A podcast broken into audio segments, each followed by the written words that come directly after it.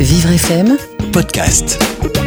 Billy Ferrand a visité pour nous l'exposition Je mange donc je suis au musée de l'homme. On a tous un rapport euh, personnel avec euh, notre estomac et ce n'est pas qu'un rapport biologique, c'est un rapport euh, aussi culturel. Et donc c'est pour ça que l'exposition s'appelle Je mange donc je suis. Chaque visiteur a un rapport à l'alimentation qui lui est propre. Donc cette exposition est faite pour lui et on parlera de lui.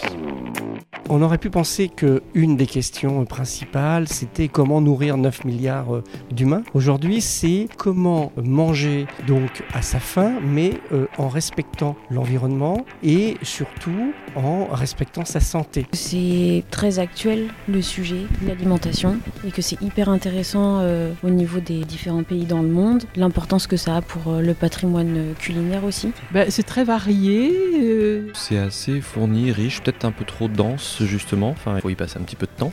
Il y a de tout, c'est très visuel, donc c'est agréable. La première partie de l'exposition parle du rapport au corps et notamment depuis la préhistoire. Bah, peut-être qu'il faudrait changer nos habitudes, quoi, tout doucement.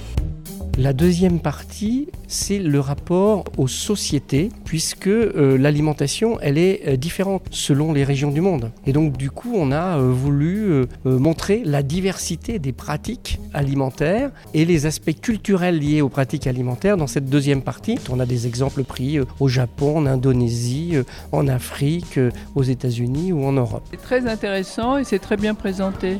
Puis pour une fois, c'est instructif sans être un peu bébête. euh. Mais les bébés d'aujourd'hui, si on leur fait manger des insectes, eh ben, ils vont s'habituer, je pense. Et en plus, elle est belle, la mise en scène est jolie, elle est esthétique. Et ça, c'est un point très positif. Elle montre que le- la nourriture, c'est aussi de l'art, que ce soit visuel ou, euh, ou historique ou culturel. Et ça, La troisième partie, qui sont des, des- des questions, on va dire, contemporaines cette fois-ci, sur le rapport plutôt au territoire et aux citoyens. Là, on est dans l'écologie. notre intérêt, notre sensibilisation à- aux pratiques euh, d'élevage et de production de toutes les denrées euh, alimentaires qu'on trouve euh, actuellement sur nos étals. C'est pas prise de tête, c'est très agréable, euh, mais je trouve que c'est un- une approche très ludique et intéressante pour amener des enfants ou des adolescents. Souvent, c'est les- c'est la viande, j'aime pas vraiment. Il y a des légumes que beaucoup mes parents aiment, moi pas vraiment. J'aime pas la soupe.